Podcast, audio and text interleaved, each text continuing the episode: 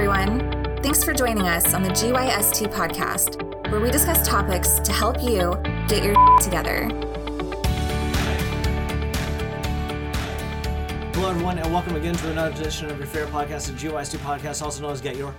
Shit, slow it down, Together. player. Sorry. Shit, slow it down to play Ladies and gentlemen, I'm one of your co hosts, Rohit Rohila, Glenn Rocks here. And Kyle Reed. And we would like to say uh, we've been very fortunate over the past several years that we've been doing this to have uh, several individuals come and go. And there's a couple of people we'd like to recognize, um, one of them being Ken Barquest. Um, he has decided to he's just with coaching soccer and things like that this kind of became a, a time commitment for him that he just couldn't do so want to thank You need to tell him to get his shit together. want to No, thank just- uh, ken for all his contributions and uh, another person who if you listened to the GYST podcast in the early days we sounded horrible and it wasn't until sam nang t came on board and just made us sound like professionals uh, as you guys know like he, rappers. as you guys know, he moved down to San Diego and just um, couldn't. You know, he's he's running. Uh, if you're ever in the San Diego area, Sunny's Donuts, Sunny Donuts. Sunny Donuts, One Sunny, not multiple. is uh, run by Sam and his family. And so, with his dedication to that, he's looking at opening up another location and things like that. He just had to concentrate on that. So, definitely heartfelt thank you and you know good luck to to those fine gentlemen. Sam saved me a cruller. Those are the best there too, man. You gotta go. You ever been to San Diego? I've been to San Diego many. Come on, man. I grew up in Southern California. That- well, that's two and a half hours away, man. SeaWorld's there, man. True story. Okay. Uh, the other thing I want to point out is uh, I forgot to mention this earlier, but Kyle Reed, you are in trouble. What did I do? So, ladies and gentlemen, a special shout out to one of our fans, Lacey. Uh, Lacey, um, so the the way it went, so you know, Sam and, and Kyle left, so I went in and I was like cleaning up a couple things, and we have different um, email boxes that apparently I'm the only one that checks. So I went through and was just kind of cleaning them. Lacey and her friend, who are loyal listeners of the GYST podcast, came to Seattle and emailed Kyle Oh shit. saying, "Hey, like you know, we're we're gonna be in town. Would love to you know see you guys or whatnot." And unfortunately, by the time I got it, Lacey had already left. Um, but that would have been cool. So I reached out to her and I was like, "Lacey, this is me. You know, Rohit like Kyle never checks his Lacey, email. my bad. Um, but it would have been cool. Like we would have had you in the studio and with us and things like that. So Lacey, if you would like, Dang it. I changed the email client to my phone and I didn't resync all the accounts. if uh, you would like one of our famous GYST mugs, please email Kyle at gystpodcast.com. Deal. You in, Kyle? What's that? You good for that? Yeah, I'm good for it. So Lacey, sorry we missed you, but next time you just happen to be in Seattle, Whoops. I got you. I, I'll take care of you, Lacey. My bad. Dang. Well, with that, Kyle, I'm going to hand the baton off, oh, the mic off to you The baton, mic, whatever you want to call it. it. doesn't matter. intro the episode. You know, so this week's episode is all about getting your shit together. What? Yeah, boy. No. You don't say. I'm at the wrong podcast. I thought this was donuts. yeah. We were gonna Sunny talk Donuts about, in we San were gonna Diego. talk about crullers, Glenn. That's right. Um, I've never even heard of that term before. Cruller? Yeah. You ever heard of a cruller? Or bomb. Does Sam make them? Yep. I'm to text him right now. Send me a picture. Ladies and gentlemen, the failure to recognize what a cruller is is, you know, Rohit's fault, not They're the rest of the. GYST podcast team. They're like light and fluffy and not really like flaky, but like oh, they're delicious. It's not a, like a dense cakey donut at all. It's super light and fluffy. It's light, fluffy, and it's still kind of moist, though. It is very, yeah. It's bomb. I love them. Uh, shoot. Sorry, y'all. We can talk about donuts all night. You know, fat kids here. Uh, this week's episode is about a quote that is a very, very old quote from someone that a few of you may be familiar with. Um, the gentleman's name that said this quote, his name is Albert, um, Albert Einstein. So some of you may be familiar with him. And the quote is this The thinking that has brought me this far has created some problems that this thinking cannot solve. I'm going to say it one more time. The thinking that has brought me this far has created some problems that this thinking cannot solve. Now, when I mentioned that before we started recording as a topic, Rohit immediately said, wh- What did you say? You said, It's just like Um, what got you here won't get you there. Exactly. And and what Glenn's been doing lately with your finances, uh, shout out to Dave Ramsey and the debt snowball and, and his um, money methodologies is if you want to live like no one else, you have to live like no one else. Mm-hmm. What I think this quote is, it's the next step. It's recognizing that it's not only your actions, it's your thinking. It's recognizing that even your imagination is just that it's your imagination. And your imagination even includes all your failures, all your fears, and all your successes. So to think, to imagine that, to imagine that your imagination, as wild as it can be, is still limited. And even that thinking that got you to where you're at today can't solve the problems that you have today. I have to import Kyle's brain. Shit, I don't even know what to do with my brain sometimes. I need yours. We'll trade. Deal. We'll we'll both advance Deal. Or shrink depending on how Depending you view my yeah, brain. right? exactly. or how you view mine. Um, so I, I thought that was just an awesome quote, and I think it's it's you know, at surface level it seems like oh yeah of course right, but when you break it down into its components, I think at the core of it is one is recognition of that, and then two is how do you address that. So that's Just call where I'm it, at. call it like a thought echo chamber. If you're still thinking, chamber? yeah, if you're still thinking the same way and just surrounding yourself with the same thoughts, Mm-hmm. you're never going to advance. Okay. So how would you say it's I like the term echo chamber too, right? Because we talk about that when you talk about anything, whatever views they may be, right? Especially from a political standpoint, whether your views are left or right or center, if all you listen to are those same views and That's- you just you're just gonna to find- instill those same views and values, find agreement with everything you've got. You'll absolutely. never you'll never challenge your own thoughts. So maybe that's your own thinking. so that is that kind of what you're pointing out is get out of your current actions discussions and and, and surroundings to challenge your own thinking Try something new. Hmm. okay i like that what you got ro using deep thought over there too Excuse me. Ooh, I just spiked. Ladies and gentlemen, that did come out of Rohit Rohila.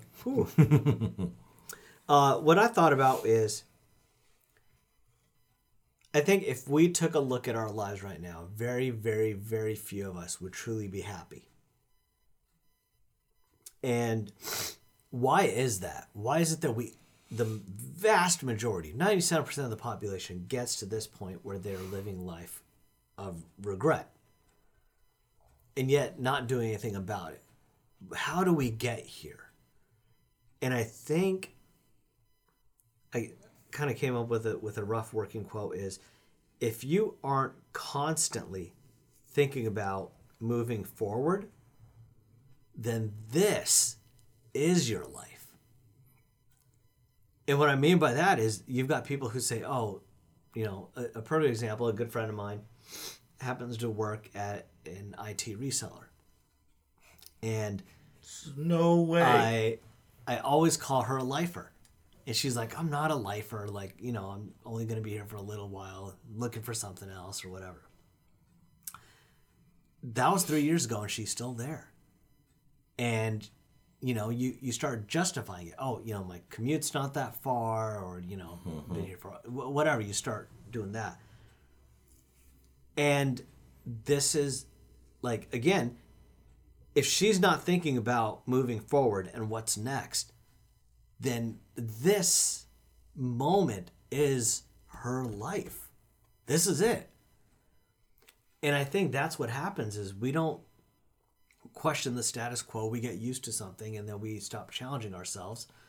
because we become comfortable and it's in our comfort zone and anything outside of our comfort zone brings up anxiety and fear and so we live in our comfort zone and we stop growing mm-hmm. and because of that we just fall into well this is just life now and if we th- the biggest thing is in everything that we do we're either moving forward or we're moving backwards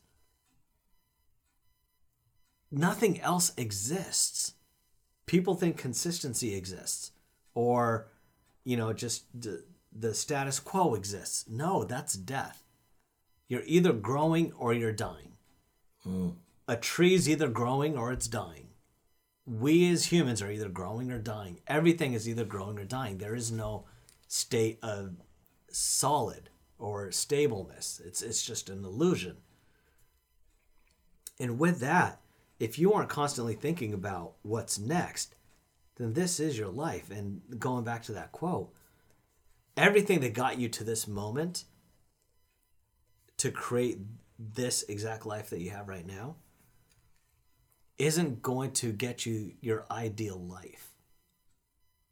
It's only going to get you this life, exactly what you have right now.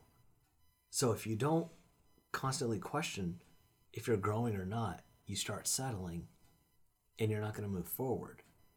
And so what he's saying, I mean, it was it's so brilliant because I like what got you here won't get you there. I, I really like that.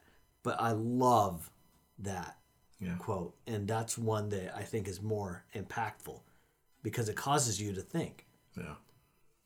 It's about the thinking. It's about, yeah, Yeah.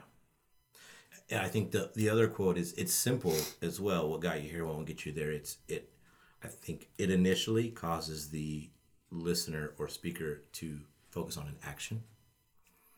Whereas this I think it points me to a mindset and a strategy. So it kind of sh- it kind of shifts how you approach it.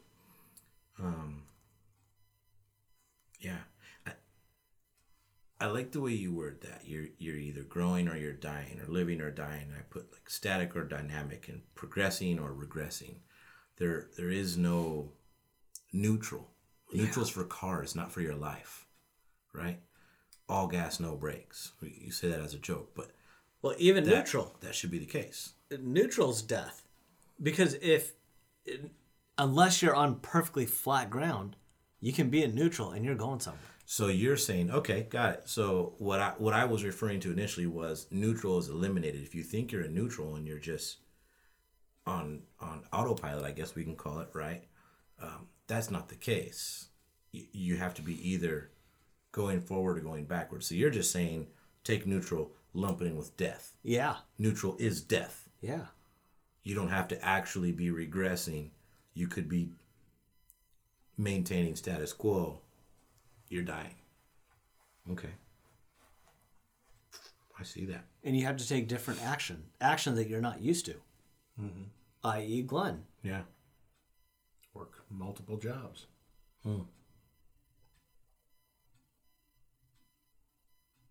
Yeah, it's the same. The way you're approaching that is uh, the question or, or the thought of, I have to save this much money could also be, well, I could also just make more money. Yeah. Right? Instead of thinking scarcity, I believe in growth. yes Right? yes So where some people would say, Glenn, you're spending so much time doing X, Y, Z, you don't have time for A, B, and C. Glenn's thinking, well, instead of working one job and sitting on my ass and not being able to do anything or spend any money, mm-hmm. I'm gonna go out and get some more money. Let me go ahead and secure this bag. yeah Right? say for example you're $20000 in debt mm-hmm. right you've got $20000 of debt what are you thinking about you're thinking about $20000 worth of debt what are you really thinking about debt is debt negative or positive? Negative. And so you are embracing negativity because that's all you're thinking about. Oof. And whatever it is that you think about is what you get. So your new normal has become negative Your new normals become negative. because your debt is your normal. But here's the thing now. What if I say, okay, you know what? I need to make an additional $21,000 this year. Hmm. Now all of a sudden I'm making profit. Yeah. Are you more excited or? Getting back in the green. Yeah. Mm-hmm. Is that positive or negative? Positive. is it going to be influential or defluential? You know what I think it says? I think it says that the thinking that has brought me here mm. has created some problems, and that problem is twenty thousand dollars in debt that this current thinking cannot solve. So you have to change your thinking. You have to shift your mindset. Yeah, that's that's spot on, and it's about something that every one of us has. Maybe not twenty thousand, but every one of us has debt, except for Dave Ramsey. in soon Glenn. Soon, Glenn. There you go, buddy. But I mean, that's the thing. If if Glenn was like, okay, man, I've got to make, I've got I've got twenty thousand dollars. How can I possibly like? All right, maybe I can. You know what? Like, I don't need this bill, or I don't need this cell phone package, or you know, if you start nickel and diming stuff, what are you thinking about? Scarcity. Scarcity. You're, you're limiting yourself. I mean, some things maybe you can address and see where there's waste, mm-hmm. right? Mm-hmm. But also, are you limiting yourself and regressing, or are you growing? Yeah, right? I'm not saying, you know, make sure you have the biggest, baddest cell phone package. I just turned down Comcast trying to sell me more shit not too long ago. No, I don't want more shit. I don't want a fucking phone or TV or none of that shit. Just make my internet cheaper. No, you can't. All right, get out of my face. And that's almost verbatim to what you were saying. That was fantastic. Yeah. Um, so I, I think, yeah, that's important. That's important. It's uh, minimizing, I think, is a good thing, but not all cutbacks are created equal, I guess, maybe is the way to think of it. You know, if you want to save money on food, eating top ramen every night is probably not your best choice. It's not college anymore. That sodium I'm gonna get to you. If you want that high blood pressure, go for it. Go for it, baby. You're just, you're just creating future problems. No, working three jobs is stressful enough. You don't need the added Yeah. salt. Yeah, for real. Man. Because that thinking with current you will create future you some problems. Hmm. I like it. I like it a lot. And, and I think the, the thing that is most profound to me is when we talk about our imagination, I think we we look at our imagination with eyes that it is limitless and it knows no bounds. But even your imagination, again, is just that. Mm. It's your imagination. And your imagination is also bound by your fears, your anxieties, your successes, and your failures. So even your imagination has limits. Yeah. So I think it's important to recognize that we all need help. That's why this podcast exists. I need help. You need help. Glenn needs help. Our listeners also need help. So when I come here and I speak to these gentlemen in front of this microphone, and I, I hope that I'm providing some sort of value to somebody out there that's listening, I need to recognize also that I need help. And I need my brothers to lean on and my sisters to lean on and and other friends and family. And my my thinking cannot solve all the problems in my life. Nope. Love it. Love it. So how do you recognize when your thinking is stagnated? That is probably the most challenging part, right? Um it's taking stock. So one of the things that we talk about, and I think we've said this on the past in the podcast, is winners know the score. Right? Winners know the score because they're taking stock. They're taking inventory of where they're at. And if you're not doing that, if you don't have checkpoints with yourself, you're not going to recognize if you're stagnating or if you're growing. Or rather, let's let's remove that word stagnating because stagnating and neutral are synonymous with death. That's dying. If you're dying or you're growing. Mm-hmm. So I think that's important. Checkups, monthly, weekly, daily, whatever you decide. So the the last episode that we talked about, or the, the last episode we recorded had a quote from Think and Grow Rich by Napoleon Hill, and I th- read one yesterday mm-hmm. that I think is is perfect. So he calls it the self confidence formula, and here's what he says: I realize the dominating thoughts of my mind will eventually reproduce themselves in outward physical action and gradually transform themselves into physical reality. Can you restart that sentence just real quick? Sorry.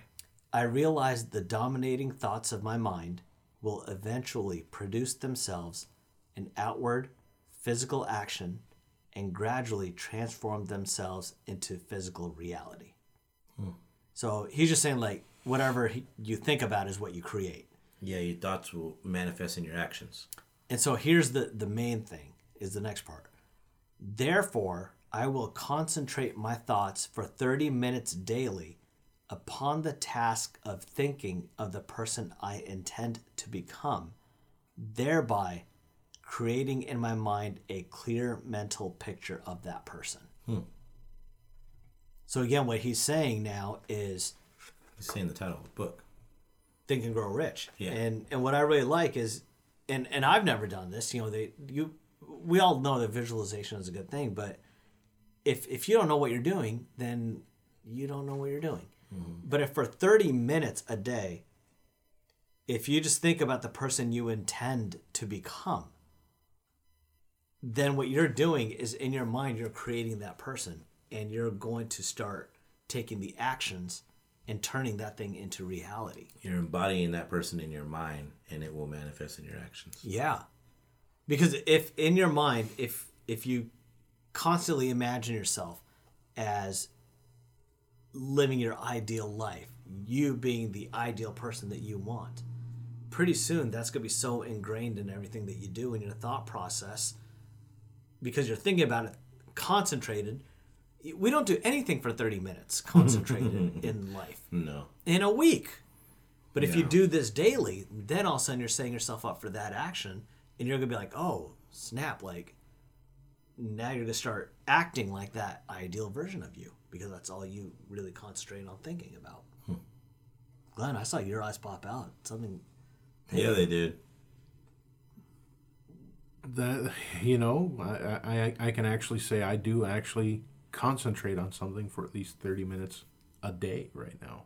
Dropping a deuce. Well, there's that. And sometimes it takes 40 minutes. Did the legs come back?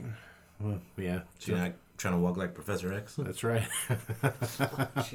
walk like perfect. He didn't walk. He's Exactly. Paralyzed. Exactly.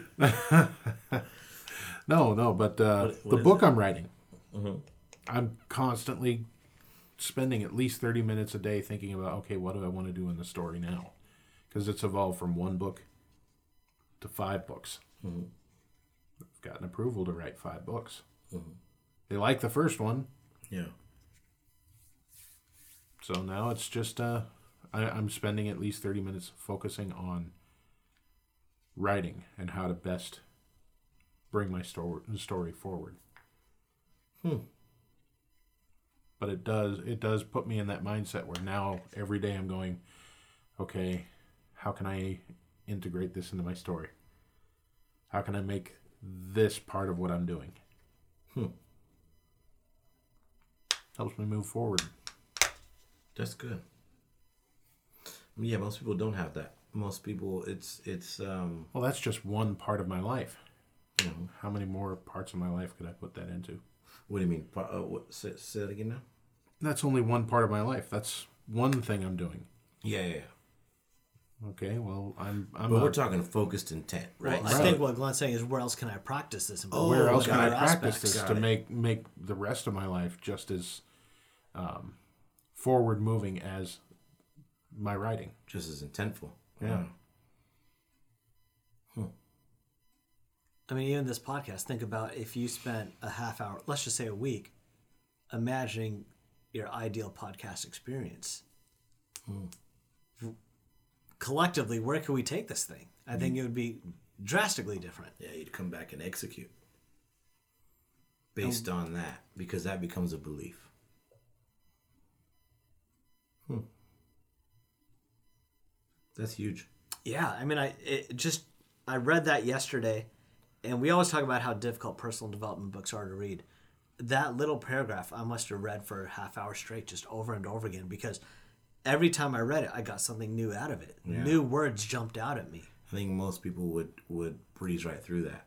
They would read it and think like, "Oh yeah, if I think about it, I'll become it," and then move on to the next thing. Like, oh, that's a good idea. Okay, I should do that sometime. It never happens.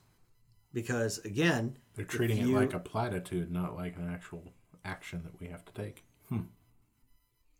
Oh, that sounds nice. Yeah. Food sounds nice. Mm-hmm. Food sounds amazing. Yeah. Just in general, not right now, but I'm saying Oh, like sorry, yeah. to say something sounds nice, it's kind of like that's personal development. Personal development doesn't sound nice. So that's something you say about food. Well, Mm-hmm. that sounds nice. Or a nap. A nap sounds nice. Personal development is fucking critical. Critical. You know what's what's interesting is I feel there's so many people that have crossed our paths mm-hmm. between the three of us, who they'll take a look at our actions and they say, "Oh, you're still doing that podcast," or you know, that's still coming along, or you know, things like that. And I think the three of us are at a point to where even if no one listened to us, we'd probably still be here every day, or you know, every other week because of how much we gain from it. We're our lives have been completely transformed because of it. 100%. And I think that's because we are for, you know, a couple hours every other week. What are we doing? We're living in a world where we are constantly challenging our beliefs and redefining our ideal selves. You don't get a chance to do that in normal life. We take that with us when we leave the studio. That's huge. I don't think I would have been working three jobs. No. I don't think I'd have been writing this book. I don't think I'd be a streamer right now. So yeah, Good shit. Good shit. good shit, good shit. Good stuff. good Groovy, stuff. groovy. Love it. You can you can adopt the groovy, groovy. It's clean. That's Man. that's your thing, Glenn. You've always said groovy. Yeah, groovy groovy is your jam. Mm-hmm. Well, ladies and gentlemen, boys and girls, I mean, I think that's that's really what we got. So as we close today, I'm gonna I'm gonna run this quote by uh, by everyone one more time. Again, Albert Einstein. Everyone everyone knows Albert Einstein. If you don't, then maybe this isn't for you, or maybe it is. E equals mc squared. The thinking that has brought me this far has created some problems that this thinking cannot solve. Think about that. Mm. Bring that into your life and, and recognize again that we all need help. The actions that you've taken to get yourself where you are today are not enough to get you to where you need to be. If you if you take a look back at your life, there was a time when all you could do was piss and shit and cry. Right? Those are the only actions that you took. So your actions and the level of your effort has had to increase for your entire life. I know this sounds funny. No, I'm just like, But it sounds like my last weekend. Yeah, well, Yuck City. Um, I, I want to put in perspective that you have grown this entire time to get to where you're at today. So it to stagnate now is going to just put you back in a hole. You have to continue to grow. You have to think about what you're capable of today versus what you were when you were a month old. You've grown so much and you have so much more to grow. Don't ever stop learning. Don't ever stop challenging yourself. With that said, we thank y'all for tuning in to another episode of the GYST podcast. Get your shit together on all major streaming platforms. Do me a big favor. If you like us, if you even remotely tolerate us, and you've listened to us more than once or twice, send us to somebody who hasn't listened to us. Let us know what you think, and we hope to see you, and you hope to hear us next week. What? Bye. Huh? I'm gonna have to change my thinking for that one. Yeah. That way I can- they hope to hear us. Our listeners hope to hear us next week. Okay. Yeah. Thanks everyone for listening to our GYST podcast. We hope you learned how to get your together.